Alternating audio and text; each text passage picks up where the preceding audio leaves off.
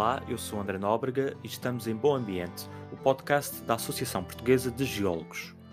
Neste episódio vamos até o oceano, onde existe um elevado potencial para a produção de energia renovável.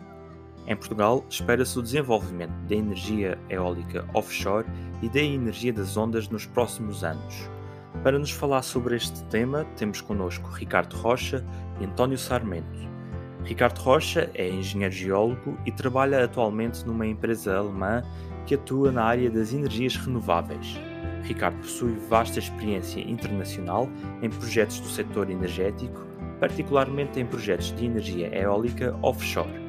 António Sarmento é doutorado em Engenharia Mecânica pelo Instituto Superior Técnico, trabalhou durante quase 40 anos na área das energias renováveis marinhas é fundador e presidente da WAVEC, uma instituição científica portuguesa que promove a sustentabilidade do oceano.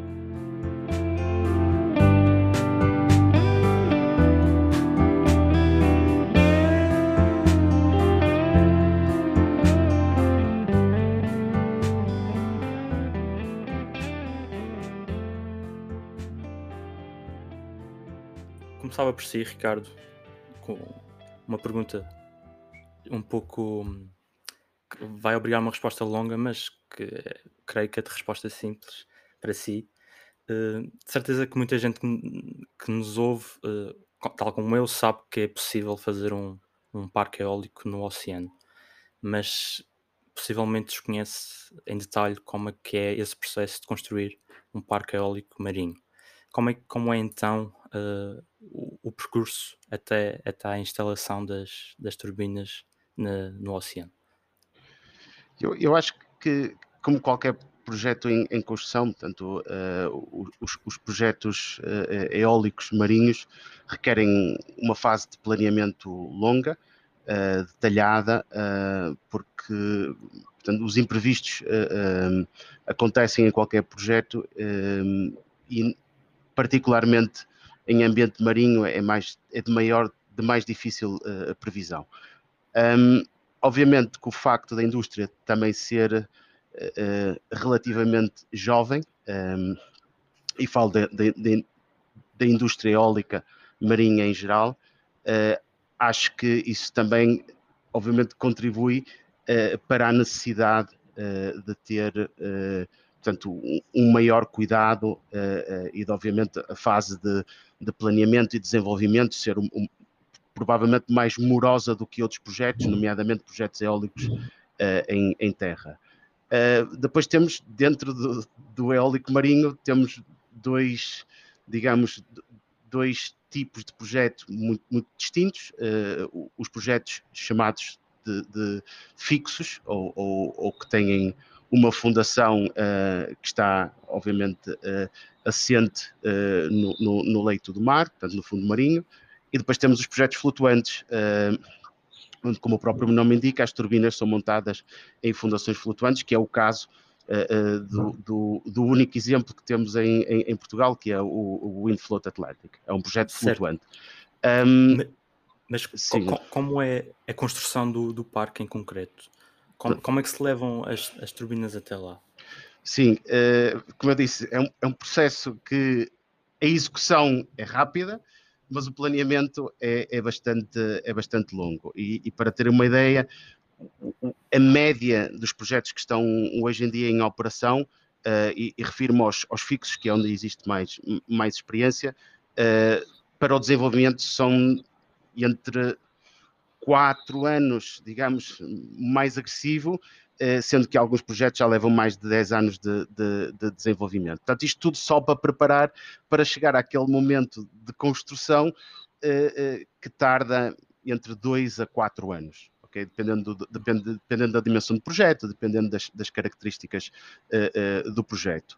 Como é que se levam as turbinas até, até ao mar? Primeiro temos que passar por, por, por instalar as fundações, portanto, isto, isto depois de passar, como eu disse, 4 a 10 anos a preparar Portanto, traz as fundações, que podem ser de vários tipos, uh, mas focando na parte fixa, portanto, traz a fundação, uh, uh, carrega-se num, num, barco especializado, depois a, a, fundação pode ser simplesmente pousada no, no, no fundo, que é o caso das, das, das fundações de, de, gravidade, ou pode ser cravada, uh, como é o caso dos, dos, dos chamados uh, uh, das monostacas ou, ou, monopiles e dos, e dos jackets, um, onde as, as, estacas são, são cravadas primeiro e depois o jacket é, é, é trazido. Portanto, depois de ter a fundação perfeitamente instalada, o normal é que se faça o mesmo para a parte da subestação, uh, se traga a subestação, um, se coloquem os cabos uh, uh, que ligam as turbinas entre si e que, e que transportam a corrente uh, até à subestação, que depois levará um cabo trazá, que trará a corrente para a terra, um, e depois da infraestrutura estar ligada, normalmente ocorre um período de, de um ano, porque a instalação offshore tendencialmente faz-se no tempo bom, portanto não se faz instalação de turbinas ou instalação de fundações no meio do inverno, portanto faz quando uh, uh, os ventos são mais fracos, uh, quando as ondas são um, de, menor, de menor dimensão. Depois traz-se a turbina por componentes. Primeiro a torre, depois a nacelle, e depois as, as, as, as palas ou, ou as. Um, Vai-me desculpar porque eu, a maioria destes nomes eu só, só os conheço em inglês, uh, portanto às vezes falta-me os termos. Mas digamos que de uma forma simples, isto é como se constrói um, um, um, um projeto eólico uhum. marinho de fundação fixa. O flutuante um, é ligeiramente diferente, aí certo. tudo é montado. Sim, sim. Desse, desse, vamos falar mais à frente. ok, isso, então deixamos aí. Exatamente. Uh, antes de passar a palavra ao, ao António, uh, só para ficar claro, então, o, qual é a função do, de um geólogo nesse, nesse processo? Eu creio que o Ricardo, neste momento, já tem uma função que não é exclusivamente do foro geológico, mas de que forma que os geólogos participam nessa, nessa montagem? Bom, André, eu vou ter que contar um bocadinho da minha história. Portanto, eu sou, sou uh, engenheiro geólogo, como, como, como sabe. Um, e, portanto, eu comecei a trabalhar na indústria da construção, particularmente na parte da geotecnia, na caracterização uh, geotécnica e na parte, de, digamos, de, de, das grandes obras de escavações e, e, e de fundações. Uh, o, o, meu papel evoluiu um bocadinho porque tinha background para isso, para a indústria mineira. Passei uns anos como, como, como responsável da, da, da parte de escavação de rocha uh, uh, dentro, da indústria, dentro da indústria mineira e, portanto, em 2013 decidi dar um salto Uh, e foi quando entrei na, nesta, neste, neste, neste negócio, nesta, nesta indústria do offshore wind. E comecei exatamente pela parte da caracterização geotécnica, portanto, foi como é que eu entrei como geólogo, pois trazendo essa, essa experiência da, da parte da caracterização geotécnica para a construção, para a instalação de grandes infraestruturas e aplicá-la aqui à parte, à parte das renováveis. Entretanto, sabe, o, o, as minhas funções foram, foram evoluindo e, portanto, dos solos passei para as fundações, das fundações passei para a turbina e depois agora, digamos que toco em, em temas tão variados como o, o recurso eólico uh, uh, ou, ou mesmo a, parte elétrica, de onde algum conhecimento básico tenho que ter para desempenhar as minhas funções. Agora uma pergunta para, para o António além da, da, da eólica offshore, que outras energias renováveis marinhas uh, existem? Bom dia, André. Obrigado pelo convite. Uh, existe um, um, grande conjunto de fontes de energia associadas ao oceano. A energia eólica é provavelmente aquela que tem maior eh, capacidade de contribuir para, para a nossa necessidade energética. Mas a seguir vem a energia das ondas, uh, que é uma fonte também com um elevado potencial, mas o elevado aqui é claramente abaixo do, do, do, eólico. Embora a energia eólica nem sempre seja referida como energia oceânica, porque uh, a sua energia, a energia, está ligada à atmosfera e não tanto ao oceano. Mas, para diria que dizia a energia das ondas. Depois temos um, também, com uma diferença significativa, temos uh, a energia das correntes marítimas e a energia das marés. Uh, temos também a energia geotérmica. Desculpa, não, a geotérmica também existe para a mas não era isso que eu queria dizer. Queria dizer a energia do gradiente térmico uh, oceânico. Isto é, a possibilidade de utilizar uma, um círculo termodinâmico convencional entre uma fonte quente, que é a água à superfície do oceano, e uma fonte fria, que é a água a, a grandes profundidades. Nas regiões equatoriais, temos eh, à volta de 25 graus de diferença e, e isso tecnicamente permite produzir energia, embora para já a custos muito elevados. depois temos as fontes hidrotermais, etc. Enfim, e há também outra também relevante, embora também com potencial, enfim, eu diria semelhante ao, ao, ao, ao gradiente térmico, que é o gradiente salino. A possibilidade de através de, de membranas, eh, conseguir produzir energia elétrica, eh, colocando eh, de um lado a membrana água salgada e do outro lado água doce. isso faz com que o sal migre do, do, da água salgada para a água doce, aumentando muito a, a, pressão nesse circuito e, portanto, isso permite produzir energia elétrica. Portanto, há, há, de facto ainda muitas formas por, por, explorar. Todas estas formas de energia oceânica estão em fase de desenvolvimento, algumas um pouco mais avançadas, que é o caso da energia das, energia das marés, seguramente, mas a energia das marés foi, eu diria, quase abandonada devido ao, elevado impacto ambiental associado à construção de barragens eh, na zona costeira. Uh, a das correntes das marés está a ser desenvolvida, continua a ser desenvolvida, já com turbinas de poucos megawatts, suponho que o recorde está em 2 megawatts, uh, e está ainda numa fase, uh, diria, experimental, não, não, não, atingiu ainda uma fase comercial. A energia das ondas está numa situação ligeiramente atrás da energia das correntes marinhas, portanto, também com diversas tecnologias a serem testadas em ambiente marinho e tal, mas ainda também sem nenhuma delas ter atingido um, uma, um estado industrial. Um, portanto, Sim. o, o oceano facto muita, muita, muita, muita, há muita possibilidade de fornecer energia através do oceano. Certo. Agora, no fim, falava da realidade em Portugal, não é? Bom, não é... falo da realidade no mundo. Ah, no mundo, ok. No então, Portugal, em Portugal, a qual... é mais limitada, porque nós temos essencialmente potencial na energia das ondas. A energia das correntes marítimas, pelo menos com a tecnologia atual, não é esperar que haja algum potencial significativo. Uh, das, da, do gradiente salino também não é, não é expectável, porque os nossos rios uh, no inverno têm relativamente pouca água, portanto, não, não, e têm água, na maior parte dos casos, são estuários, portanto, onde há uma, uma variação gradual de salinidade e, portanto, não é possível ter lado a lado água francamente salina e água francamente uh, doce, como, por exemplo, na Noruega, por causa dos fiordes e daqueles portanto, rios que são alimentados durante todo, todo o ano com ou chuva ou de gelo. Uh, o gradiente térmico também não, não é muito interessante, porque as nossas águas não são suficientemente quentes. Portanto, é facto a energia das ondas que há um potencial ainda significativo, embora claramente inferior à energia, à energia eólica offshore.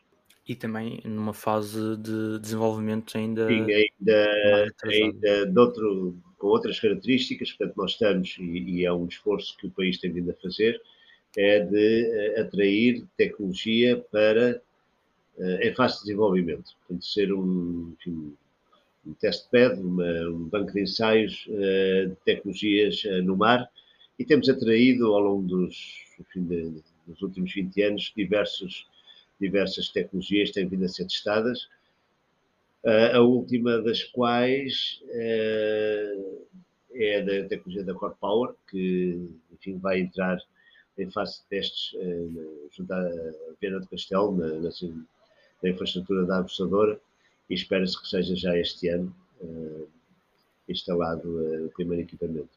E, e, e, depois seguirá com uma primeira demonstração, primeiro parque de demonstração. Portanto, um, e há outras tecnologias que o país também procura atrair. Uh, no caso da Eco Power, que tem também previsto uma, uma pequena instalação na, no quebra-mar da, da Foz do Douro. Uh, e há outras tecnologias, outros tecnólogos que têm mostrado algum interesse em estar aqui em Portugal. Mas isso é outro campeonato, porque é um campeonato de tentar atrair uh, tecnologias em fase de desenvolvimento, que obviamente é o primeiro passo para depois para o desenvolvimento industrial mas também no, no campo da energia eólica offshore, temos em paralelo empresas como a Baiva interessada em desenvolver projetos comerciais, mas temos também empresas uh, e, empresas credíveis interessadas, interessadas em testar protótipos ainda de tecnologias flutuantes uh, que mais tarde esperam poder vir uh, a ter um desenvolvimento industrial. Muito bem. antes de deixarmos esta parte da conversa sobre as características das energias renováveis marinhas, então voltamos agora ao Ricardo para falar da, da energia eólica flutuante. Uh, o Ricardo participou no, num projeto pioneiro uh, que foi desenvolvido em Portugal. Uh, Fala-nos então resumidamente do projeto Windfloat Atlantic e de que forma é que, é que contribui para esse projeto. O, o projeto é, é, sem dúvida um, um, um projeto, digamos, uh, bandeira uh, à escala global, uh, que eu tive a oportunidade de, de, colaborar enquanto, enquanto trabalhei com para a EDP Renováveis, na altura responsável pela parte de fundações offshore e, e, e, obviamente que isto sendo, digamos, o primeiro projeto pré-comercial e portanto creio que eh, está um, um, projeto na Escócia praticamente a ser terminado, que, que obviamente tomará a liderança nesse, nesse aspecto, mas eh, até o momento, uh, portanto, é o, é o, projeto que tem a maior turbina instalada no, no flutuador, uh, foi o primeiro projeto a, a ser um, ehm, financiado, portanto, o, o, projeto anterior, o projeto High Wind, uh, obviamente foi um, ehm, financiado diretamente pelo promotor, este caso não, portanto foi um conjunto de, de, de entidades financeiras que, que permitiram que, que, o projeto fosse, fosse construído, uh, obviamente com alguma, alguma parte de fundos europeus, uh, mas foi um projeto pioneiro, uh, foi um projeto que eu acho que deveria ou teria a obrigação de, de ter aberto a, a porta para, para que Portugal fosse um, um, um líder da tecnologia, um, porque obviamente trouxe uma série de inovações, tanto ao nível tecnológico como também ao nível comercial, uh, um, que nunca tinham sido uh, uh, executadas antes. O projeto foi construído, eu diria, um, parcialmente por empresas locais, nomeadamente a, a, Silva Matos, e creio que obviamente seriam, foi um projeto muito, muito interessante. Uh, o meu papel no, no, projeto, portanto, as minhas responsabilidades na, na, EDPR, uh, na EDP Renováveis nessa altura eram responsabilidades corporativas, portanto eu tanto apoiava os projetos uh, em Portugal, como os projetos nos Estados Unidos, como os projetos na Ásia. Um, ehm, e obviamente havia uma equipa local composta pelos vários acionistas, porque a Windplus tem vários acionistas para além da, da EDP Renováveis, que contribuíam na, na execução do projeto dia, dia, a dia. Portanto, o, a contribuição foi numa fase inicial, quando estava eh, o projeto ainda em desenvolvimento, um, ehm, algumas decisões comerciais, uh, nomeadamente a escolha de, de, de, quem iria fabricar as fundações onde, uh, portanto, tive a uhum. oportunidade de, de colaborar. Um, ehm, e é como eu digo, foi um, foi um projeto uh, piloto, como todos os projetos, algumas coisas uh, uh, correram perfeitamente, outras se calhar não tão bem como, como, como se previa, claro. mas acho que provou que éramos capazes, como país, de, de entregar um, um, projeto desta dimensão, ou se calhar de uma dimensão maior, uhum. e portanto era expectável uh, uh, que isto servisse como rampa de lançamento do, da indústria para, para Portugal. Uhum. Só para clarificar, este projeto atualmente tem, tem capacidade para produzir até 25 megawatts? Sim, 25 megawatts. E, portanto, o equivalente a, a 60 mil habitantes por ano, mais ou menos. Uh, e são três plataformas a fazê-lo, apenas três turbinas, não é? Exatamente, são três turbinas de uh, aproximadamente 9 megawatts e, algo uh, cada uma uhum. uh, da Vestas. Um, portanto, tem um rotor de 147 metros e um, sim, sim. É, é, como, e, como indicou. Uh, e, então, e, como, e como funciona esta tecnologia de, de, da eólica flutuante? Há bocado ia, ia, ia esclarecendo sobre isso. Sim, este, é, o, o que é que é distinto do, do, fixo? Várias coisas. Portanto, a primeira é que a, a fundação não está fixa uh, ao fundo marinho, portanto, é, é, é, como se fosse um barco com, com uma turbina em cima. Obviamente que isto traz uh, eh, um, alguns desafios adicionais, uh, mas também traz vantagens. Portanto, ao nível da produção, está provado um, que, que, a produção é mais elevada neste, neste tipo de, de fundações. Um, ao, ao, contrário das, das fixas, onde tudo é construído como um Lego a partir de, de, de, de barcos ou flutuantes ou com, ou com jackups, uh, uh, portanto bancos, barcos que estão uh, fixos ao, ao, fundo marinho um, e que são elevados da água para, para que possam trabalhar sem estar expostos às condições meta-oceânicas. Um, portanto, contrariamente a estes, o, o, flutuante, ou pelo menos o flutuante que foi feito a, a, a, até hoje, ou este projeto específico, porque o outro projeto, o iWind na, na, na, Noruega, também foi um pouco, trouxe, trouxeram a fundação e depois uh, colocaram a turbina uh, em cima da, da fundação já montada. Portanto, aqui no caso do WindFloat, o, o que se fez foi as plataformas foram construídas, duas plataformas em, eh, na Lisnave, uh, portanto em, em Setúbal, e, e, uma plataforma em, em Ferrol, uh, portanto no estaleiro da, da Navante. Portanto, elas foram construídas as duas, foram as três em, em, pontos distintos, portanto duas em Portugal, uma em Espanha, foram trazidas para o porto exterior de, de, de Ferrol, um, e aí foram montadas as turbinas em cima da plataforma. E depois a plataforma foi levada até à posição final uh, já com a turbina em cima. Portanto, isso não é a forma, digamos, que os outros parques, particularmente os fixos, é construída. Como eu expliquei, primeiro constrói-se a fundação e depois monta-se a turbina em cima. O outro projeto na Escócia foi construído também, trouxe a, a fundação, apesar de ser um projeto flutuante também, e depois pôs-se a turbina em cima já, uh, uh, não na posição final, porque depois ele foi, digamos, rebocado até à posição final, mas já em ambiente marinho.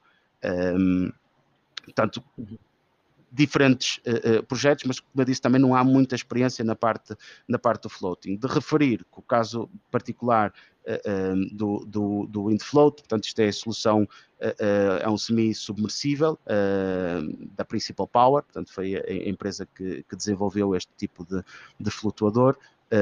e, portanto, os outros projetos que há experiência, portanto, um deles um, é, é, o projeto iWind da, da, da, Equinor, que é um SPAR, portanto é como se fosse um, um, um, uma monostaca, mas que não está ancorada ao, ao fundo marinho, portanto está a, a, flutuar, e depois ainda há outra, outra tecnologia que está, uh, digamos, em, em, em, fase, ah, diria, igualmente avançada, que é a tecnologia com quem nós, a Baiva, estamos a trabalhar neste momento, uh, uh, e que entregamos uma, uma oferta para, para o último concurso na Escócia, o ScotWind, que é a, a Ideol, que é um semi-submersível, mas com umas características diferentes, portanto eles chamam-lhe o dumping pool, um, mas que diria que de uma forma de funcionamento funciona de forma semelhante à, à do Windfloat. E, e o futuro da, da eólica offshore será predominantemente offshore, uh, Ricardo?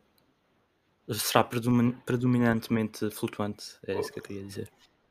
Uh, não, eu, eu, creio que há espaço para, para as, as, duas tecnologias. Obviamente que o potencial do flutuante é muito maior uh, uh, do que o do fixo, porque as águas pouco profundas à, à, à, distância ideal da costa e com, com ventos uh, uh, que justificam o, o, o desenvolvimento destas te tecnologias, há muito mais uh, em águas profundas, onde só o flutuante pode, pode ser utilizado do que um, em águas menos profundas. Quando eu digo menos profunda, estamos a falar de menos de 40 metros, ou diria 50. Este, este limite é um bocado, eu diria, uhum. móvel, portanto, tem vindo a, a, subir desde que eu uh, comecei a trabalhar nesta indústria, mas eu diria 50, 60 metros, eventualmente seria o, o limite para, para o fixo e o flutuante partirá daí. Uh, no dia de hoje, uh, acho que a experiência e a tecnologia disponível, eu creio que poderíamos ir até, até 200 metros, 250 metros, mas em teoria, portanto, até, até aos mil metros, mas isto é como okay. eu digo, teoria, porque claro. uh, a experiência que, que existe hoje, não, não, do meu ponto de vista, não nos permite uh, uhum. chegar lá. António. Uh, André, esse... agora sobre isto, deixe-me comentar aqui um, um, aspecto Força. que eu acho que é interessante. Eu, eu, estou ligado, eventualmente saberá, a uma instituição chamada WAVEC, que é um centro de, transferência de, de, de tecnologia para energias renováveis marinhas que por sua vez é um, enfim, um spin-off do técnico, onde eu fui professor durante muitos anos. E a pergunta que se pode colocar, relativamente a isto que estamos a discutir, é porque é que de repente a EDP e Portugal uh, se envolveram nesta tecnologia de uma forma tão pioneira. E era nesse. Uhum. gostaria de contribuir para, para esse esclarecimento. Claro, uh, claro que sim. Eu comecei a minha carreira académica a trabalhar em energia das ondas, era a minha, foi o tema do meu doutoramento e depois, durante muitos anos de investigação, Uh, acabei por criar o, o em 2003 com um conjunto de outras empresas e também, obviamente, o técnico. Uh, uma das empresas que esteve desde o princípio associada ao eh, foi a EDP. E em 2007, a EDP, enfim, a administração da EDP colocou na, na EDP Inovação, na altura não sei se já era EDP Inovação, o desafio de encontrar áreas onde pudessem fazer novos investimentos, nomeadamente tentar perceber o que é que a empresa podia fazer na energia eólica offshore.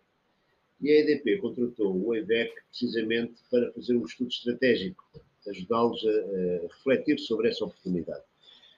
Uh, e nessa altura, o nosso estudo concluiu foi, devo dizer que nós não tínhamos nenhum conhecimento prévio sobre energia eólica offshore o que talvez tenha jogado a nosso favor. Conhecemos bem o mar e as ondas, mas é eólico não tanto.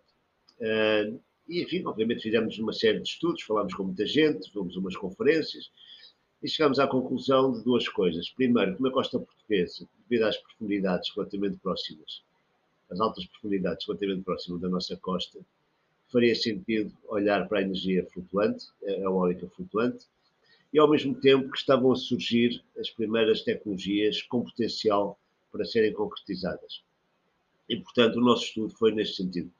EDP, vocês devem olhar para o eólico offshore flutuante e, em particular, devem olhar para o wind float atlântico, desculpa, para, o, para a principal power, para o wind float, porque tem uma tecnologia bastante interessante que está numa fase já relativamente avançada. E, e, assim foi. Portanto, a partir daí, a EDP e nós no princípio ainda trabalhámos com a EDP também na procura de enfim, perceber melhor o que é que a tecnologia tinha, qual era o nível de desenvolvimento. Depois tivemos com a EDP na, enfim, no desenvolvimento do primeiro protótipo, e isto é importante, precisamente isto passou por um primeiro protótipo que não só permitiu testar tecnologia, a tecnologia que tinha vinha sendo a a desenvolvida, mas sobretudo permitiu dar imensa confiança à EDP e, e aos agentes financiadores do Windfort Atlântico verificar que aquela primeira turbina tinha funcionado durante cinco anos sem problemas de maior. Uh, nós tivemos em muito do, enfim, de, desse percurso, inclusive no, conseguimos também com a EDP um, um, projeto europeu que ajudasse a financiar esse primeiro protótipo.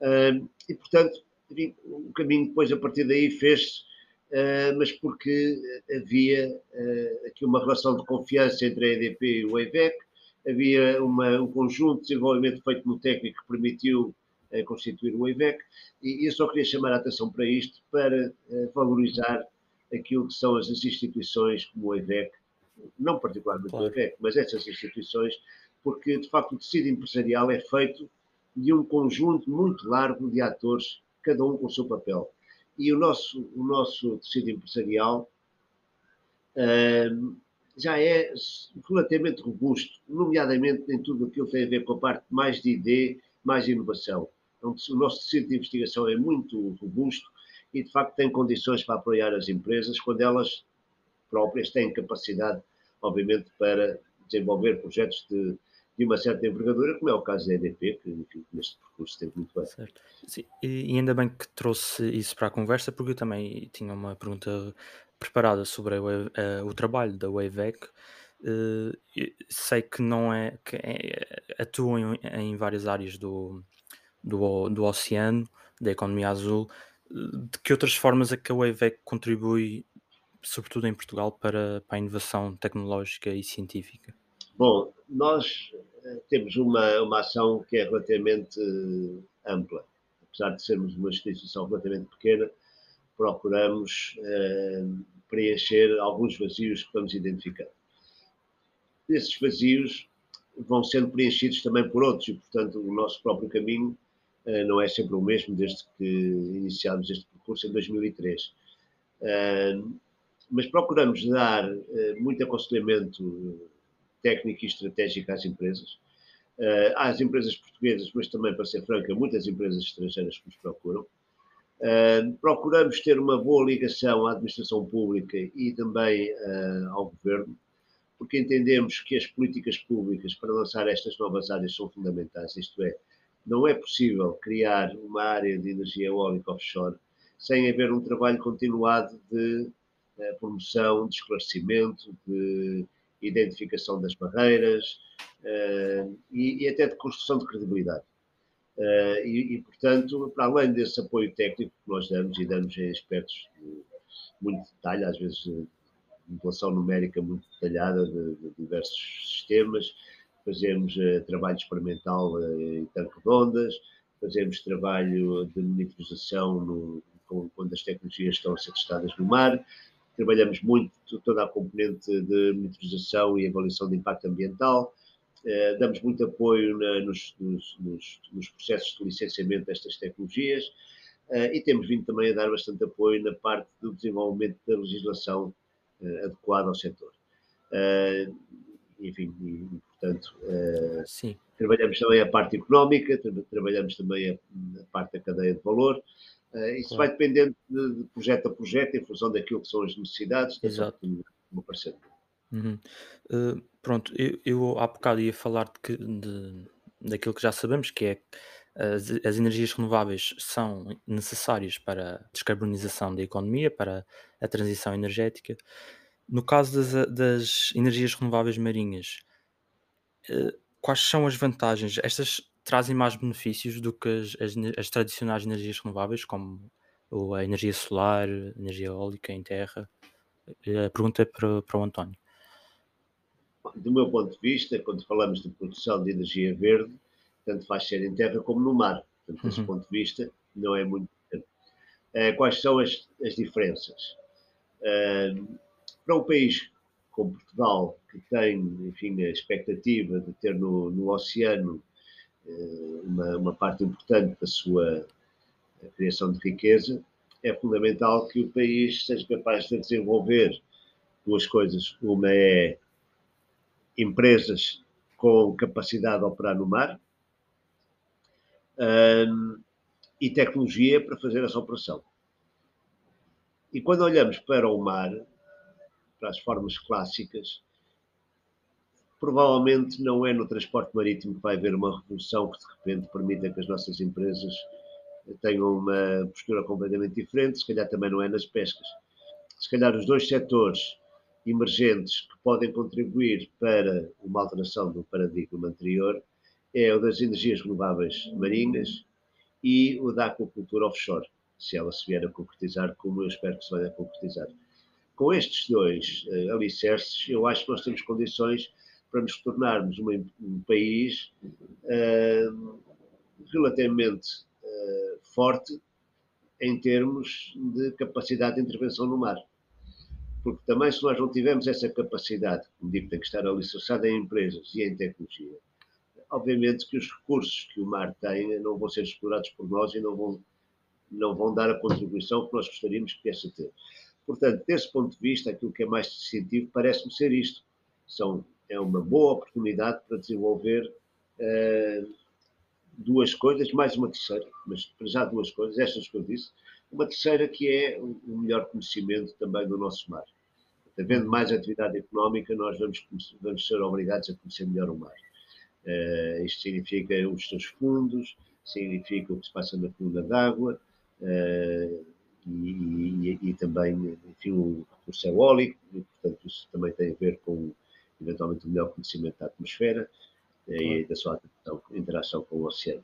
Portanto, eu, eu tenho essa, esta visão de que um país que se quer desenvolver eh, através da economia do mar tem que ter, tem que ter alguns alicerces eh, fortes, e eu acho que este é um desses alicerces. E, e é muito gratificante ver que há, não é uma, são várias empresas com muito interesse em vir para Portugal explorar, do ponto de vista energético, do ponto de vista das energias renováveis marinhas, uh, nosso, o nosso oceano, e nós só temos é que saber cavalgar nisso, isto é, temos que saber criar as condições para que as nossas empresas e a nossa tecnologia possa ter algum papel nisso. Obviamente não, não, não estou de modo algum a dizer que tem que ser tudo feito por empresas portuguesas, isso seria um disparate, mas também é um disparate eh, nós não conseguimos aproveitar esse, esse interesse e não conseguimos entrar em alguns setores onde de facto possamos ter capacidade de liderança. Uhum. Em relação a impactos ambientais das energias renováveis no oceano, o que é que se conhece? Já se conhece muita coisa, porque já há muita coisa construída no mundo. Há milhares de gigawatts já construídos, nomeadamente na Europa. E o que nós sabemos é que não há efeitos uh, críticos. Uh, no, não quer dizer que não possa haver alguns, mas toda a atividade económica, toda a atividade do homem tem impactos, não é? Portanto, isso, mas não me parece haver é, nada de muito significativo. Obviamente que há, há barreiras e há, e há dificuldades, nomeadamente pode haver impacto sobre as áreas de pesca, pode haver impacto sobre as áreas de tráfego marítimo, uh, mas, uh, e obviamente algum sobre, sobre a, a fauna, mas, uh, por exemplo, eu posso lhe dizer que há muito pouco tempo, este verão, já neste verão, ou junho ou julho, recebi um, um relatório de um grupo de cientistas biólogos marinhos, no qual nós também pertencemos, o EPEC também teve um representante, que concluiu que, do ponto de vista das comunidades bentónicas, isto é, daquelas que vivem sobre o, o leito do mar, os parques eólicos marinhos, os parques eólicos offshore, era uma ótima forma de ter áreas protegidas, precisamente porque não se pesca. Não é? Portanto, haverá, poderá haver algum impacto pontual nas, nas zonas das amarrações, nas zonas dos cabos, eh, mas, como digo, nada disso também parece ser muito significativo.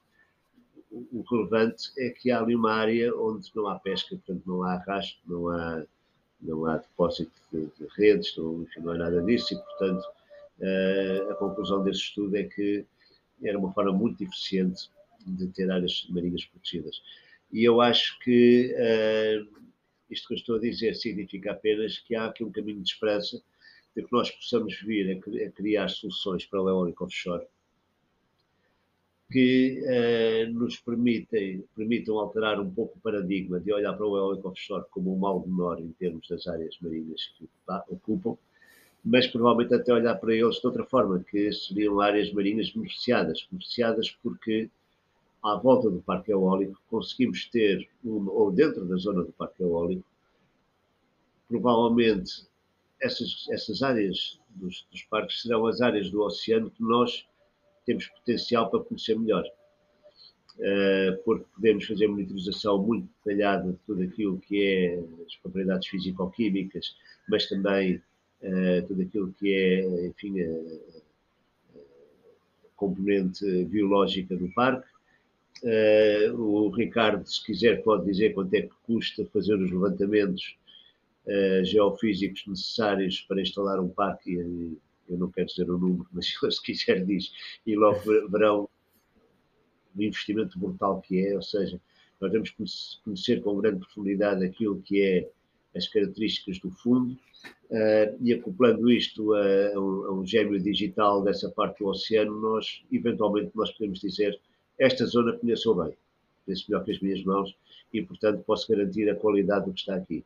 E isso até pode vir a transformar, de uma forma que seria interessante, os parques eólicos marinhos como áreas, como disse, áreas marinhas beneficiadas, quer dizer, com um selo de qualidade.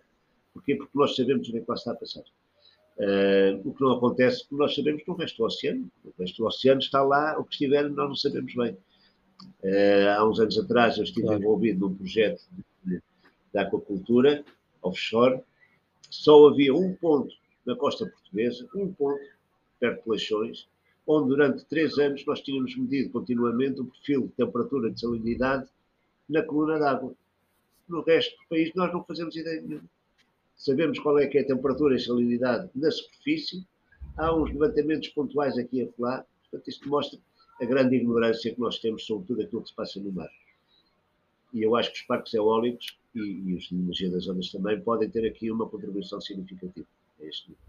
Concorda com esta perspectiva, Ricardo? Eu concordo e, e, gostaria de adicionar, um, falando especificamente daquilo que conheço, que é a eólica marinha, um, há uma possibilidade de, de trazer o, o, os, a quantidade de, de, de energia renovável uh, à rede uh, que dificilmente teremos uh, em terra, porque estamos limitados por, por várias razões, não é? topográficas, orogénicas, socioeconómicas, portanto, os limites à implementação de, de, novos projetos ou, ou, ou, novas centrais de, de, produção de energia renovável é mais limitada em terra do que no mar, portanto a eólica marinha permite trazer essa, essa capacidade que não conseguimos ir buscar em, em terra, portanto, conseguimos trazer os megawatts que, que, que, são necessários. Em termos de capacidade de produção também, para ter uma ideia, a, a média de, dimensão das máquinas de offshore é o dobro das, das que conseguimos pôr em terra, portanto conseguimos pôr máquinas maiores, podemos pôr mais máquinas e produzir muito mais energia renovável uh, do que um, do que em terra. Portanto, essa é, o, é, uma, é uma, das grandes vantagens uh, que isto uh, traz para, para toda a parte da transição energética e da, e da descarbonização. É um, é um, contributo que eu acho que é chave um, ehm, e, obviamente, isto tem que ser feito de uma forma sustentável, de uma forma economicamente viável, mas eu creio que a eólica marinha tem essa capacidade que a indústria eólica onshore e solar não tem, e daí adicionando ao ponto que, que, que o António referiu, que obviamente eh, investir aqui permite-nos conhecer melhor o ambiente marinho, permite-nos ter uma coexistência com outras atividades uh, uh, económicas dentro do mesmo, do mesmo espaço marinho, sem que uh, elas se, se, impactem uma à outra, permite-nos trabalhar na beneficiação dos ecossistemas, como, como, como o exemplo que, o António referiu. Portanto, acho que há aqui um potencial muito grande e que, obviamente, temos, temos que explorar, porque o, o mar, nós somos um, um país que sempre esteve virado para o mar e se a nossa recuperação económica, se, se, se, se a nossa fonte, digamos, de, de, de combate a, a, ao, ao, aquecimento global não está também focado no mar, acho que estamos, estamos a perder.